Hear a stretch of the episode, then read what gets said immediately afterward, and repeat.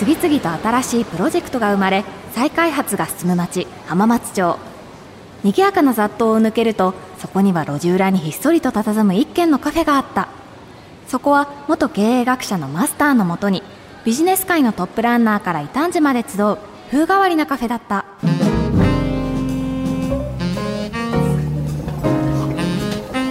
ーん。高見ちゃんどうしたの？入り口の観葉植物が見当たらないと思って。あああれね。ちょっとねメンテナンスに出してるんだよね。へえ観葉植物のメンテナンス。そういうサービスがあるんですね。まあまあほらそんなことよりも間もなくお客様がお越しだけど準備できてる？もちろん。東京ガス株式会社執行役員総合企画部長の清水聖太さんと株式会社大川印刷代表取締役社長の大川哲夫さんをお招きして GX をいかに推進するかというテーマでお話しするんですよね。この通りバッチリです。いやまだまだだね。え？ほらこの椅子。ぐらついてるからあっちの椅子と交換しといて。あー本当だ。取り替えないと。さあさあお二人がお見えだよいらっしゃいませ。浜松町イノベーションカルチャーカフェへ。ようこそ。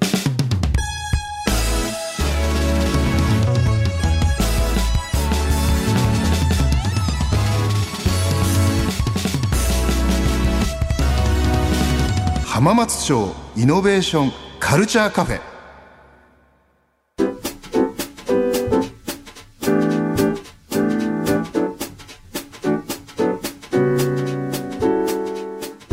浜松町イノベーションカルチャーカフェ今週も常連さんに東京ガス株式会社執行役員総合企画部長清水聖太さんそしてお客様に株式会社大川印刷代表取締役社長大川哲夫さんをお迎えしました。清水さん大川さんどうぞよろしくお願いします。よろしくお願いします。清水さんのプロフィールです。清水さんは1995年東京ガスに入社。千葉同館ネットワークセンター商品開発部総合企画部海外事業推進部など幅広く経験され2020年にソリューション競争部長に就任。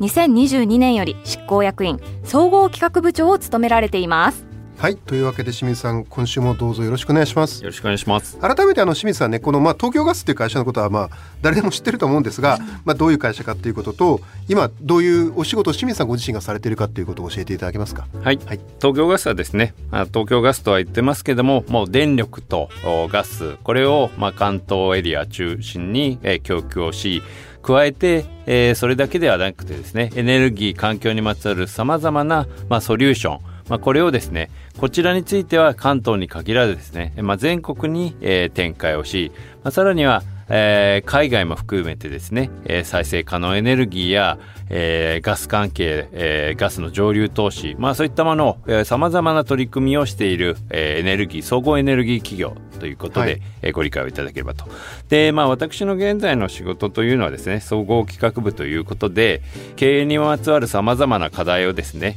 何と言いますか、えー社長に挙げれるようにですね、まあ、きれいに整理整頓をし、あるいは、えー各部門とですね、事前にコミュニケーションをした上でですね、えー社長が、えー意思決定しやすい形で取りまとめる、まあ、何と言いますか、まあ、社長の、まあ、そば用人のような役割を担っているということであります。そしてあの清水さんねこの浜カフェには東京ガスの方には何度も来てあの清水さん含め何度もいろんな方に来ていただいて毎回面白い話いただいてるんですけどあの最近東京ガスグループが、まあ、今週もテーマにしたいこの GX ですねこのグリーントランスフォーメーションを進める上で E メタン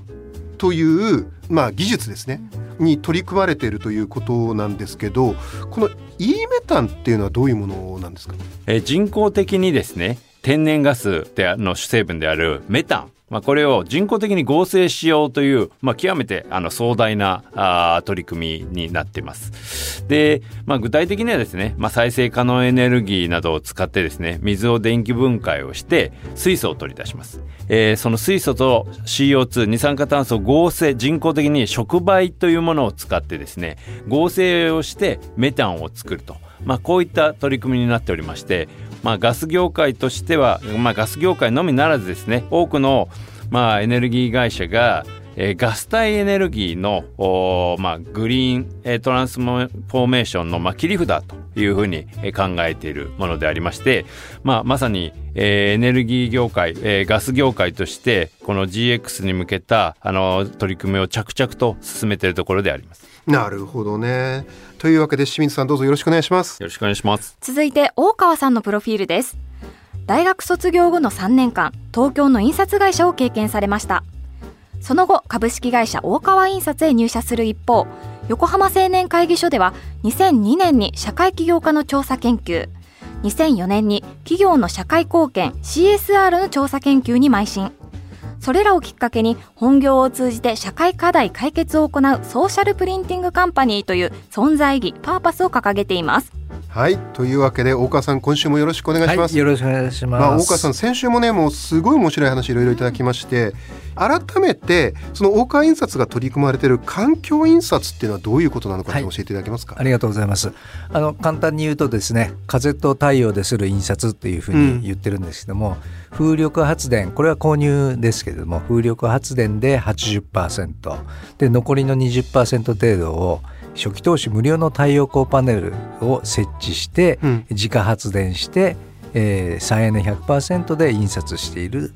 会社でございます。うん、で今ですねこの環境印刷のほかに先週ちょっとお話しませんでしたけどもこの社会課題解決型スタジオ with グリーンプリンティングという、まあ、動画の収録配信のスタジオとですねそれからペーパーレスとデジタル化を印刷会社がやってっちゃおうっていうような取り組みを今準備して、えー、いるところでございます。ペーパーレスをつまり紙をなくすデジタル化って今ね、はい、世の中流れがありますけど、はい、これを紙に印刷するのが本業のはずの印刷業である大川印刷で主導してやっていこうという、そうですね。あの実際にその印刷物が無駄だとかですね。そういったことではなくて、えー、当たり前のごとく必要な印刷物は存在価値を認めてもらえるものはあるでしょうとでも必要じゃない印刷っていうのはやめていく、うん、ですから一見自己矛盾なんですけれども実際にペーパーレスでですねどんどん進んでいきますと最終的には絶対に紙じゃなければいけない印刷っていうものが残るはずなんですよね。なるほどね。はい、そんなような考え方で、えー、今社内でも進めているところです。あ面白いですね。はい。それからあと付け加えとかなければいけないのは意外と知られてないことなんですけどももう欧米では昨年頃からデジタルサステナビリティというような考え方がこう出てきてまして日本にはまだあんまり入ってきてないんですけどもデジタルって環境に優しいと思ったけど意外とそうでもなさそうだぞっていうことがデータとして出てきてるんですよね。まあ、特にね、はい、私のみたいな素人から見てもまず圧倒的に電力を使う。そうですね。使いますよね。はいですんであるところのデータによるとその Google のワンクリック、うん、この電力によって発生する CO2 とですね、名刺1枚の印刷これは電力レベルですけども Google のワンクリックの方が CO2 が多いっていうデータを出しているところもありますね。本当ですか、はい、もちろん紙にするまでの部分は CO2 たくさん出ると思いますけども一旦印刷物ができてしまえば複雑な話ですね。はい一旦印刷物できてしまえばそこからは燃やさない限り CO2 は出ないんですよね。なるほどね。でところがタブレットやスマホで常に見続けていればですね必ず電気は使っているわけですよね。そうかヨーロッパでは実はそういうところまで議論進んできてる。そうですね。ますますね今日も GX の話しますけど、ね、グリーンの話は難しいというか深いっすね。すね。浜松町イノベーションカルチャーカフェ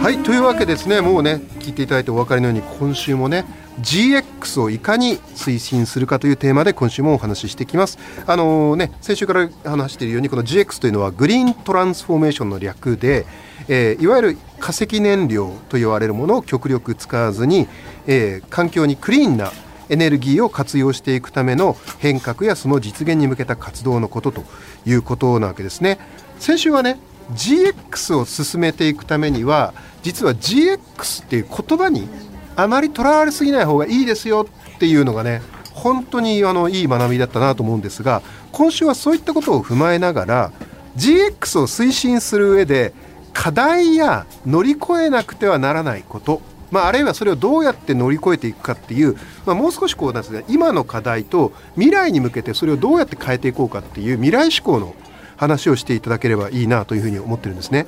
で清水さんからお伺いしたいんですけど先週私から GX というのはあの、まあ、東京ガスグループや清水さんとしては、えーと、CO2 削減それから価値転換というふうに分けて、はい、そして CO2 削減の方は減らすグリーン化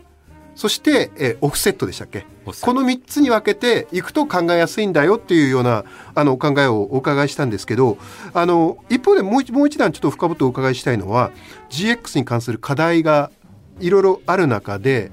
その課題に対してまあ、いろんなことやってると思うんですけど東京ガラスグループとしてはどういう方針でそういうものを乗り越えていこうと思ってるかっていうすみませんちょっと大きな質問で申し訳ないんですけど、うん、ちょっとお考えを教えていただけますか？まず課題っていうことについて申し上げると、はい、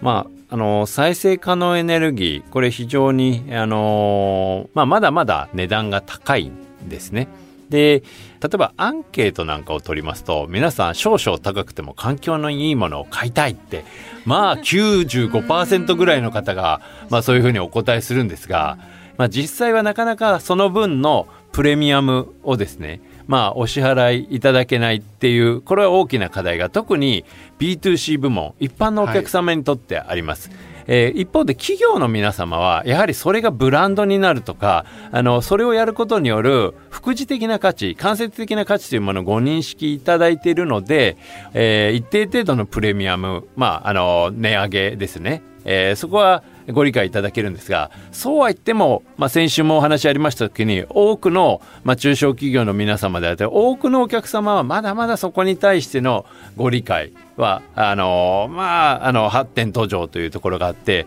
さらにはですねあのお客様の負担はもちろんなんですがその GX って、まあ、脱炭素と高付加価値化って申し上げたんですがこの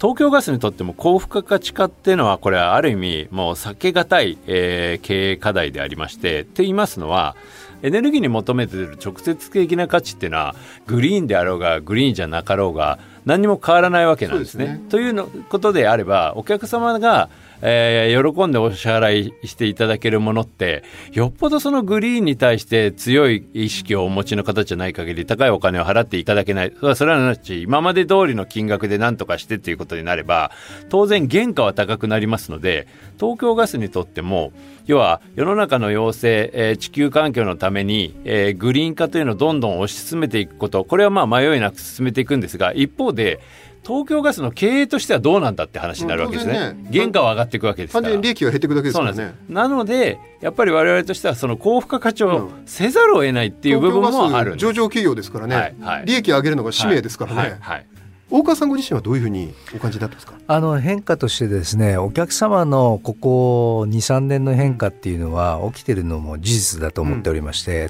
あの例えばお客様からですねあのご連絡が来るわけですよ、うん、お宅に決めたいんだけどももうちょっとなんとかならないかなとかですね。でこれはもう確実に他社さんより高いわけですから。ただお客様の意識レベルの高い方が、まあ、集まってるせいもあるかとは思うんですけども皆さん実際に多少高くてもですねなんとか選択できないかっていう意識の方が増えてきてはいます、ね、やっぱりそういう方いるんですね、はい、ちゃんとお金をある程度余分に負担してでも環境にいいものを、はい、はい、もちろん値段だけだっていう方もいらっしゃいますけども、はい、やっぱりそこの意識の啓蒙まあ啓蒙だけどうにかなるのかって話あるんだけどそういうところやっぱり変えていくのが大事なんですかね。そうですねあとはやっぱりその選択をするのに大事かなと思ったのは、その目に見えない価値の見えるか、それともう一つあるじゃないですか。目に見えない負荷の見えるかですよね。あなるほどね、はい、どこに負があるのかっていうのも見えないで、うん、そうですね。綺麗なもの見て買っちゃうわけじゃないですか。そうですね。はい。逆にあれですか？大川さんのところでは、はい、それの見える化？例えばこういう意味で環境負荷減らしてるんだよっていうの見えるかっていうのは何かこう努力されてる部分はあるんですか？やっぱりあの今ですと例えば印刷物のお見積もりの中にもう見積もり書に CO2 の排出量出してますね。おお、はい、確かにあの企業のホームページにも出されてますもんね。はい、おっしゃっていただいた私どものホームページに出てるのはあれ本当に1日1日計算して、うんえーまあ、カーボンセットの部分とそれからあー再エネで吸ってる部分があるんですけどもその CO2 の削減量を1日ごとにこのカウンターがカチャって削減お客様のおかげで削減できた CO2 排出量っていうのを出してるんですね。なるほど。え清水さんいかがですか？今の話は。見える化は多分すごい重要だし、きっと東京ガスでも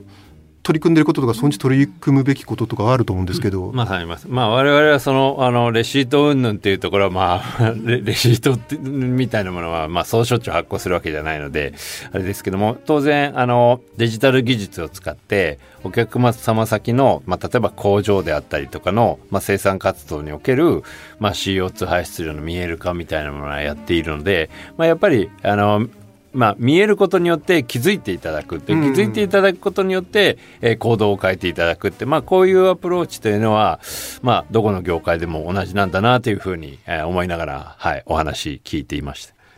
たゆみちゃんどうですか？お二人に何か質問は。あのーお二人のその経済両立性みたいなところをこう模索されてるのはよく理解できたんですけど、ね。一方で国とか自治体にななんかしてもらわなきゃいけないことというかそっち側にあの一緒に取り組みでやっていかなきゃいけないことっていうのは、うんうんうん。どういったことが考えられるんですか、まあ、いっぱいあるだろうけどね。ね。特に 特によろしいです。かこれはっていうのは。やっぱりですね、あのー今非常にその例えば地方自治体のですね入札の条件とかもですね簡単に書いてあるんですよ。ええ、環境に配慮した製造方法を取ることとか。そんなの。確かに何をもってというか。何のことだか分かんないというか。はい ええ、であるいはその我々がこういう再エネで印刷してるとか FSC 森林認証紙を使うっていうことについて、まあ、それで、まあ、提案するとするとこれ評価してもらえませんもらえないんですかっていう話をするとそれを評価するとそれができてない会社に不公平になってしまうんでそれは認められませんというわけのわからない説明があったりしますね。それは、はい行政の怠慢の問題なのかどちらかというともうそういう環境問題を本当の意味で理解している専門家が圧倒的に不足してるっていうことなのか？あのーなんていうんですかねその公平性の考え方が間違ってるんじゃないですかね。あ、ええそういう問題ですか？環境に対する取り組みを進めていかなければいけないというのは国も地方自治体も掲げてるわけですよね。でもその企業の一つ一つの仕事の評価についてまだ価格のみの評価をしてしまっていたりとか。あのもう少し言っちゃいますとね。でそうすると行政側で理解してる人たちがどうしても例えば再エネでやりたいっていう時に入札になっちゃうと選ぶことできないじゃないですか。価格のみの勝負をさせられちゃいますんで、はいはい。そうすると随意契約っていうもので、随意契約になり例えば10万円とか、はい。低い金額のものをこれやってもらえませんかっていう話でご相談をいただくわけですね。うん。ですから我々としては大きいお仕事はできないんですけれども小さいお仕事で直接その再エネに関して進めたいっていうような行政の担当者の方もいらっしゃってそのだから場合は大きい契約だと価格競争のコンペになっちゃうからそうです。小さい案件なら随意契約でいけるからそうです。だからほ本当に環境負荷にいいものは随意契約でちっちゃいものになっちゃうっていう。そうです。清水さんどうですか今の大川さんの話は？そうですね。あと、まあ、そもそもの、まあ、ご質問で言うと、環境に対する取り組みの負担をどうみんなであシェアしていくかっていう話あったかと思うんですけども、まあ、我々も、まあ、冒頭お話ししました E メタンみたいな取り組みをやっていくと、当然最初のうちはこれまで通りの天然ガスに比べると高いわけですよね。そういったことを、まあ、国として、まあ、どういった形のそのまあ何と言いますか支援策というものを、まあ、提供していただけるかと、まあ、これは国に対する要望としてはあるところですね。それともう一つ個別の自治体さんのと課題だなと思っているのは、まあ、これもまた再生可能エネルギーに関することなんですが、まあ、再生可能エネルギーっていうのはどちらかというと最近ですと東北地方とか九州地方あるいは北海道ってまあそういうところに、えー、多く立地をするんですけども、うんやはりですね、しっかりですね、あの、地域に配慮して、地域共生を配慮しなかった結果、後々再生可能エネルギーが、なんと言いますかね、環境破壊につながったりでありますとか、はいはい、そういった問題につながってるケースってあるんですね。うん、実際その、しっかりとした工事をしなかったことによって、まあ、風力発電所がトラブルを起こしたりあるいは太陽光がその、まあ、ちょっと壊れてあの、まあ、地滑り、ねえー、起こしたりで、はい、ですので自分たちの自治体にその新たなその再生可能エネルギーを立地させる事業者の、まあ、なんて言うんですかね品質あるいはまあ誠実さっていうものにも目を向けていただきたいと。そうね。はい。はい、そこに関する関心度というのは最近自治体さんも確かに非常に高まっているんですが、じゃあそれをどういった形でですね、そのまあある意味まあ不埒な事業者をどう排除していくかっていう仕組みっていうのはあの対話を通じながらですね、えー、自治体の皆様とですね、まあ、確立できるといいなというふうに思ってます。そうね、はい、これあれですかね行政も地方自治体はまあ僕率直に言ってその東京みたいな大きなところはいいですけど地方の本当に小さな自治体はその、まあ、財力というか人的にも金銭的にもゆとりは全くないと思うんですよね。うんそうするとやっぱりある程度国を中心にあるいはもしかしたら東京ガスみたいな民間企業を巻き込んでサポートしていくっていうことが必要なんですかね。そうですね。はい。なるほど。大川さんどうですか今の清水さんの問題的は。なんかやっぱりあの何が目的なのかっていうのを見失わないようにしないと、うん、まあ GX って手段なんですよね。うん、まあまあ手段の目的化を起こしちゃうといけないもんですから。うんだこれ幸せな社会を作るとか持続可能な社会を持続可能な地球を作るっていうのが目的の中でその手段の一つとして GX がある。うん、でそこを行政もそれからそれこそ長い目で見てどうやって仕組みを作っていくかっていうことですよね。そうですね、えーはい、だからあのそこを考えないでやっぱり先週の話に戻ってくるようですけど GX っていうことが自己目的化しちゃって、それだけにとらわれるとそこにこううよよよって寄ってきた時に結局なんで判断するんだっけっていうことがはっきりしなくなってくるっていうことですね。はい、そう思います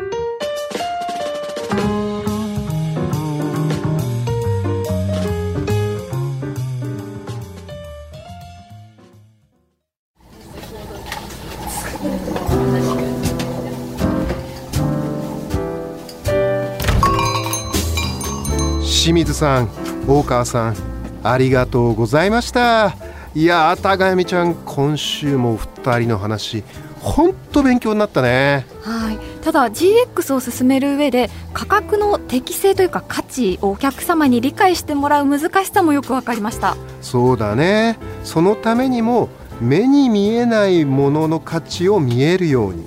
そして負荷も見えるようにする。この見える化透明化みたいなところはやっぱり課題なんだなっていうことがとてもよく分かったよね。この辺乗り越えていきたいよね。そうですね。でこのお店でも環境に配慮したことをできないかって調べたんですけどどうやらコーヒー豆のカスは手を加えれば肥料や虫除けに再利用できるみたいですよ。観葉植物がメンテナンスから戻ったら試しましょう。それでは今日はこの辺で。はいお疲れ様。あついでにさっきのぐらついていた椅子を倉庫にしまって帰りますね。ああいいいい。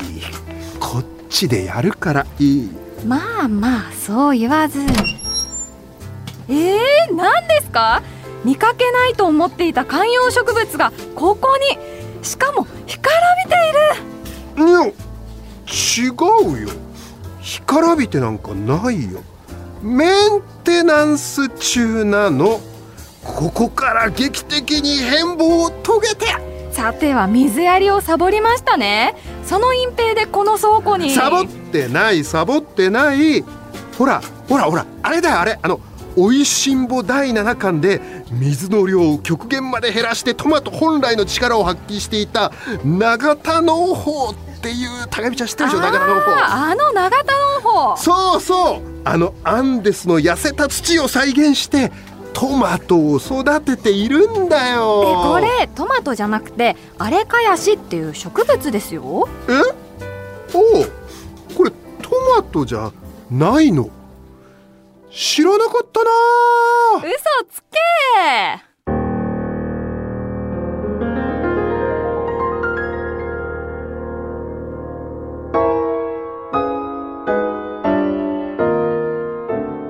新しいプロジェクトが生まれ再開発が進む町浜松町。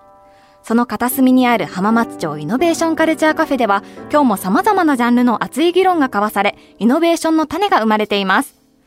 今回の放送はラジコのタイムフリーでも放送から1週間お聞きいただけるほか YouTube や Podcast、Spotify でも過去の放送を配信中です。こちらもお聞きください。またラジコアプリの番組ページのフォローボタンを押すと現れるベルのボタンから放送前の事前通知が簡単に設定できます。ぜひ登録してください。ここで番組オンラインイベントのお知らせです。7月20日木曜日夜7時からフジテレビの YouTube 番組仕事好きとコラボしてオンラインイベントを開催します。詳しくは仕事イノベーションとカタカナで検索してください。そして一つお知らせです。次回の浜カフェは放送日が変更になります。来週は7月18日火曜日の夜7時からの放送となります。次回だけ火曜日夜7時ですのでお間違いのないようにお願いします。浜松町イノベーションカルチャーカフェ GX をいかに推進するか。出演は常連さん東京ガス株式会社執行役員総合企画部長清水聖太。お客様株式会社大川印刷代表取締役社長大川哲夫。見習い店員高原恵美。そしてマスターは早稲田大学ビジネススクール教授。入山明恵でした。